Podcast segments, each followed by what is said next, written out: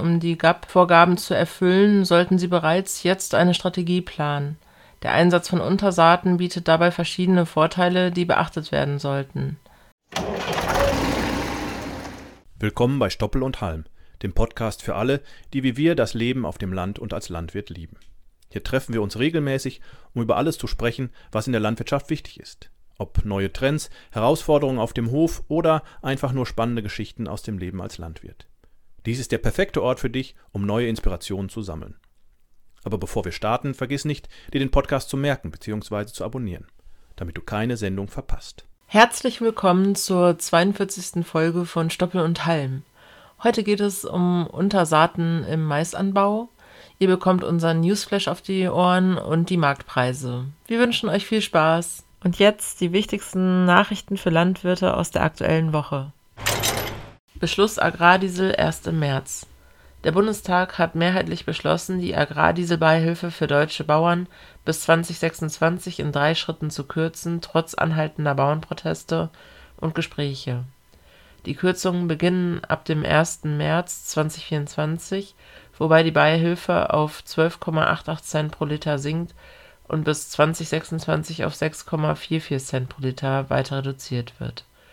Ab 2026 wird keine Rückerstattung mehr gewährt die Entscheidung muss jedoch noch vom Bundesrat bestätigt werden, dessen endgültige Entscheidung für den 22. März geplant ist. Die drei SPD-Bundesländer Niedersachsen, Saarland und Mecklenburg-Vorpommern haben einen Antrag auf eine spätere Kürzung und Steuerbefreiung für Biokraftstoffe eingebracht, aber die Länderkammer hat nur ein Einspruchsrecht und kann den Vermittlungsausschuss anrufen. Der Ausgang bleibt offen. Umbrechen von Ackerflächen nach dem Hochwasser Aufgrund extremer Nässe infolge des Hochwassers müssen viele Bauern Teilschläge neu säen. Besonders Frühsaaten, die vor der Überflutung mit Herbiziden behandelt wurden, erfordern besondere Aufmerksamkeit bei vorzeitigem Umbruch. Die Bodenbearbeitung muss entsprechend den Nachbauhinweisen erfolgen, die in den Gebrauchsanweisungen der verwendeten Präparate zu finden sind diese Hinweise geben an, welche Kulturen nachgebaut werden können und welche Bodenbearbeitungsmethoden angemessen sind. Der Hersteller des Herbizids Mateno Duo empfiehlt beispielsweise für den Getreideumbruch im Frühjahr lediglich eine intensive Bodendurchmischung mittels Grubber anstatt einer Flugfurche. Es wird betont, dass bei der Verwendung von Herbiziden wie Atlantis Flex oder Niantic gegen Unkräuter im Wintergetreide im Frühjahr die Nachbaumöglichkeiten eingeschränkt werden können. Besondere Vorsicht ist geboten, wenn propyzamid-haltige Mittel verwendet werden, da der Anbau von Sommergetreide danach kritisch ist. Pflanzenschutzmittel. Im Jahr 2024 gibt es Veränderungen bei den Zulassungen von Pflanzenschutzmitteln. Einige Mittel verlieren ihre Zulassung, darunter das Herbizid S-Metolachlor und das Rübenherbizid-Debüt. Auch das Fungizid Belanti darf nicht mehr in Zuckerrüben verwendet werden. Es gibt jedoch eine Notfallzulassung für die Maisbeize Corit 420 FS, um Vogelfraß zu verhindern. Auf der anderen Seite wurden auch einige neue Mittel zugelassen, die man auf der Website der Landwirtschaftskammer Schleswig-Holstein einsehen kann. Änderung der Flächenstilllegung durch EU die EU-Kommission schlägt vor, die verpflichtende Stilllegung von 4% Ackerland nach Glötz 8 auf 7% zu erhöhen. Dies kann durch Anlage von nicht produktiven Bereichen, Anbau von Leguminosen ohne Pflanzenschutz oder Zwischenfrüchte nach der Hauptfrucht erfolgen. Die Anrechnungsfaktoren können den Flächenbedarf bis zu 23% steigern. Die Änderung stößt auf Kritik da sie möglicherweise mehr bürokratischen Aufwand für Landwirte bedeutet und einige Optionen schwer umsetzbar sind. Die Aussetzung der 4% Stilllegung bringt zudem das Konzept der Öko-Regelung in Deutschland ins Wanken. Der Bauernverband begrüßt den Vorschlag, während die Arbeitsgemeinschaft Bäuerliche Landwirtschaft Bedenken bezüglich bürokratischem Aufwand und Praktikabilität äußert der Umgang mit bereits stillgelegten Flächen aus dem Jahr 2022 ist noch unklar. Versicherungspflicht für Arbeitsmaschinen gestoppt. Der Bundesrat hat einer neuen Kfz-Haftpflichtversicherung für selbstfahrende Arbeitsmaschinen bis 20 km/h nicht zugestimmt. Diese Änderung im Kfz-Haftpflichtrecht, die landwirtschaftliche Arbeitsmaschinen betrifft, Er fordert eine Umsetzung einer EU-Richtlinie zur Haftpflichtversicherung von Fahrzeugen bis zum 1. Januar 2025. Die Versicherungspflicht gilt für selbstfahrende Arbeitsmaschinen und Stapler mit einer Höchstgeschwindigkeit von bis zu 20 km/h auf öffentlichen Straßen. Eine Ausnahme besteht für Maschinen, die ausschließlich auf Privat oder Betriebsgeländen verwendet werden. 4% Flächenstilllegung in Deutschland Agrarminister Cem Özdemir strebt an, die Ausnahme für, von der Pflicht für Stilllegung von 4% der Ackerflächen in Deutschland umzusetzen. Die Europäische Kommission plant, den Mitgliedstaaten mehr Spielraum bei den Ökoregelungen zu geben. Die Entscheidung darüber verzögert sich jedoch, während die Kommission einen überarbeiteten Entwurf vorlegt. Özdemir unterstützt den Vorschlag der Kommission. Die neue Regelung soll innerhalb weniger Tage von den Mitgliedstaaten abgestimmt werden und könnte rückwirkend zum 1. Januar 2024 in Kraft treten. Die Arbeitsgemeinschaft Bäuerliche Landwirtschaft kritisiert die Ausnahme und befürchtet einen erhöhten bürokratischen Aufwand für Landwirte und Agrarverwaltung. Wirtschaftsdüngerverordnung Die Wirtschaftsdüngerverordnung regelt die Meldepflicht für Landwirte beim Abgeben, Aufnehmen und Transportieren von Gülle oder Gärresten die Pflichten zur Dokumentation gelten deutschlandweit, jedoch variieren die Meldefristen je nach Bundesland.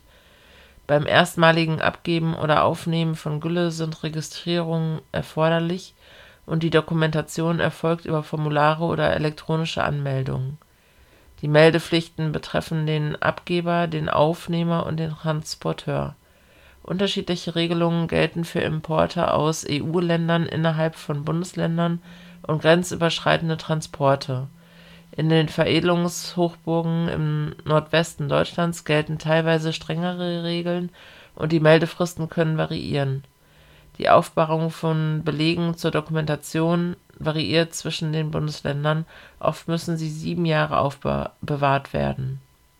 Die Einhaltung der Vorschriften ist wichtig, da sie zur Überwachung und Kontrolle der Gülletransporte dienen Pflanzenschutzmittelverordnung (SUR). EU-Kommissionspräsidentin Ursula von der Leyen zieht den Vorschlag für eine neue EU-Pflanzenschutzmittelverordnung (SUR) aufgrund anhaltender Bauernproteste offiziell zurück. Der Vorschlag war bereits im November vom Europäischen Parlament abgelehnt worden. Die FDP fordert, dass Reduktionsziele für Pflanzenschutzmittel gemeinsam mit der Landwirtschaft entwickelt werden, während die Union den handwerklich schlecht gemachten Vorschlag kritisiert. Der Rückzug des Vorschlags wird als Entgegenkommen gegenüber den Bauern dargestellt, jedoch wird eine tatsächliche Einbeziehung der Landwirtschaft als positiv angesehen. Schafe und Rinder dürfen Schiff nicht verlassen ein Tiertransportschiff mit 14.000 Schafen und 2.000 Rindern an Bord musste wegen Angriffen der Houthi-Rebellen vor Australiens Küste zurückkehren. Aufgrund strenger Biosicherheitsmaßnahmen ist unklar, wie mit den Tieren umgegangen werden soll. Die Tierschutzorganisation RSPCA fordert, die Tiere sofort zu entladen, während die Regierung aufgrund von Biosicherheitsregeln eine umfassende Quarantänemaßnahme plant der Vorsitzende des Bauernverbandes hofft auf eine Möglichkeit, das Vieh noch exportieren zu können, während Tierschützer ein Aussetzen von Lebendtierexporten in die Region fordern. Die australische Behörde arbeitet daran, das Problem in Zusammenarbeit mit Bundesbehörden zu lösen. Landwirte retten Panzer. Zwei Landwirte in Hessen halfen der Bundeswehr, einen im Schlamm feststeckenden Radpanzer vom Typ Fuchs zu befreien der Panzer war während einer Erkundungsfahrt stecken geblieben, und selbst die Bergelastwagen der Armee konnten ihn nicht befreien. Die Landwirte kamen mit ihren Traktoren zu Hilfe, zogen den 17 Tonnen schweren Panzer aus dem Matsch und verhinderten, dass er über Nacht bewacht und am nächsten Tag von der Bundeswehr befreit werden musste. Die Landwirte berichteten, dass es eine spannende Erfahrung war und eine Geschichte, die sie ihren Enkeln erzählen werden. Körnerleguminosen auf nassem Acker wie verwendet man Leguminosen wie Erbsen, Bohnen, Lupinen und Soja als Sommerkulturen auf Äckern, insbesondere nach einem feuchten Herbst? Trotz eines leichten Rückgangs der Anbauflächen im Vergleich zu 2022 bleibt der Anbau von Körnerleguminosen auf einem hohen Niveau. Die Vorteile dieser Pflanzen liegen in ihrer Fähigkeit, die Fruchtfolge zu erweitern, die Biodiversität zu fördern, keine zusätzliche Stickstoffdüngung zu benötigen und die Bodenstruktur zu verbessern Allerdings gibt es auch Herausforderungen, da nicht jede Leguminose für jeden Standort geeignet ist und die Vermarktung Schwierigkeiten bereiten kann. Trotzdem werden Leguminosen auch für pflanzenbasierte Lebensmittel und Tierfutter verwendet, wobei einige Zuckerunternehmen in den Anbau investieren. Die Auswahl der richtigen Sorten ist wichtig und hängt von verschiedenen Faktoren wie Standfestigkeit, Blattgesundheit, Prote Proteingehalt und Ertrag ab Praktische Tipps für den erfolgreichen Anbau werden gegeben, einschließlich der Verwendung geeigneter Bakterienstämme für die Rhizobien-Symbiose, der Auswahl geeigneter Folgefrüchte und der Beikrautregulierung mittels Striegel und Hacke. Heute reden wir über Empfehlungen für Untersaaten im Maisanbau. Wenn Sie in den letzten Jahren 2024 und 2025 Mais anbauen und dabei auf Zwischenfrüchte verzichten wollen, um die GAP-Vorgaben zu erfüllen, sollten Sie bereits jetzt eine Strategie planen. Der Einsatz von Untersaaten bietet dabei verschiedene Vorteile, die beachtet werden sollten. Maisflächen mit Untersaaten weisen unter anderem folgende positive Eigenschaften auf. Erstens eine reduzierte Wasserverdunstung das heißt, der Grasbestand zwischen den Maisreihen senkt die Wasserverdunstung, besonders nach der Ernte. Zweitens Schutz vor Bodenerosion. Die Bodenbedeckung durch die Untersaat reduziert die Winderosion erheblich. Drittens Förderung des Bodenlebens. Die Biomasse der Untersaat unterstützt das Bodenleben Viertens Humusaufbau. Untersaatgräser produzieren etwa zwei bis drei Tonnen trockene Biomasse pro Hektar, die dem Humusaufbau zugutekommen. Fünftens Stickstoffbindung. Die Bestände binden Stickstoff über den Winter. Es ist jedoch zu beachten, dass extrem leichte Standorte oder Flächen mit starkem Storchschnabelbesatz nicht für Untersaaten geeignet sind die Verwendung von Weidelgräsern kann in den Folgekulturen zu Problemen führen, da sie konkurrenzstärker sind als Ackerfuchsschwanz und ihre Resistenzentwicklung schnell voranschreitet. Trotzdem zeigen langjährige Versuche der Landwirtschaftskammer Niedersachsen, dass bei richtiger Bestandesführung die Maiserträge gleich bleiben. Die Untersaat bildet bis zur Ernte einen dünnen Bestand und entzieht kaum Nährstoffe. Erst nach der Ernte sorgt das Licht für einen Wachstumsschub für die Anlage von Untersaaten gibt es zwei Verfahren. Das erste Verfahren ist Gülledüngung kombinieren. Die Aussaat kann wirtschaftlich günstig mit der Gülledüngung im 6 bis 8 Blattstadium des Maises kombiniert werden. Mischungen aus deutschem und welschem Weidelgras haben sich bewährt. Schleppschuhverteiler eignen sich besonders gut für die Ausbringung. Das zweite Verfahren ist die Verwendung von Feinsamenstreuer in niederschlagsreichen Mittelgebirgslagen sind Untersaaten mit Rotschwingel von Vorteil. Die Saat erfolgt mit einem auf die Maisdrille aufgesattelten Feinsamenstreuer über Schläuche zwischen den Maisreihen.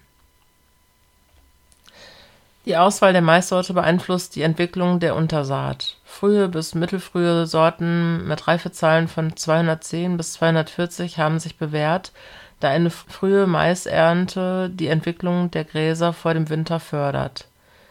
Die Herbizidstrategie ist ein entscheidender Punkt.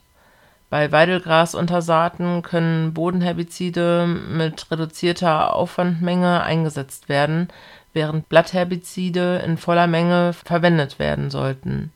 Der Abstand zur Untersaat-Aussaat sollte bei Bodenherbiziden vier bis sechs Wochen betragen, bei Blattherbiziden zwei Wochen. Die Herbizidverträglichkeit hängt stark von Humusgehalt ab. Die Unkrautkontrolle bei Rotschwingeluntersaaten erfolgt im Nachauflauf. Mischungen aus Sulcogan und Laudis OD haben sich bewährt und Nachbehandlungen gegen Winden sind mit Arad und Dasch möglich nach der Maisernte ist zu beachten, dass der Aufwuchs nicht genutzt werden darf und eine chemische Bekämpfung mit Glyphosat wird zumindest im kommenden Jahr wahrscheinlich nicht erlaubt sein. Herzlich willkommen beim Markttelegramm in dieser karnevalistisch geprägten Kalenderwoche 6. Wir starten wie immer mit den Schweinepreisen. Schlachtschweine pro Kilogramm 2 Euro, das ist keine Veränderung zur Vorwoche. Der Ferkelpreis nach VEZG 25 Kilo hat leicht angezogen von 73 Euro auf 74,50 Euro. Beim Großvieh sieht es so aus, dass die Jungbullen laut VEZG in dieser Woche von 4,69 Euro auf 4,75 Euro gestiegen sind.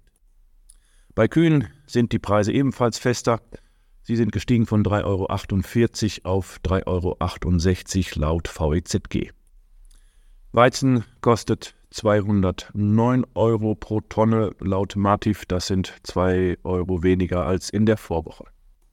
Ebenfalls gesunken sind die Preise beim Mais. Hier liegt der Preis bei 179 Euro und entgegen dem Preis von 182,50 Euro in der Vorwoche. Heizöl zum Abschluss ist leicht gestiegen von 102,28 Euro auf 103,58 Euro. Das war's vom Marktelegramm für diese Woche. Vielen Dank. Und damit verabschieden wir uns für heute von Stoppel und Halm, dem Podcast von Holtmann Saaten. Wir hoffen, ihr hattet genauso viel Spaß beim Zuhören wie wir beim Aufnehmen.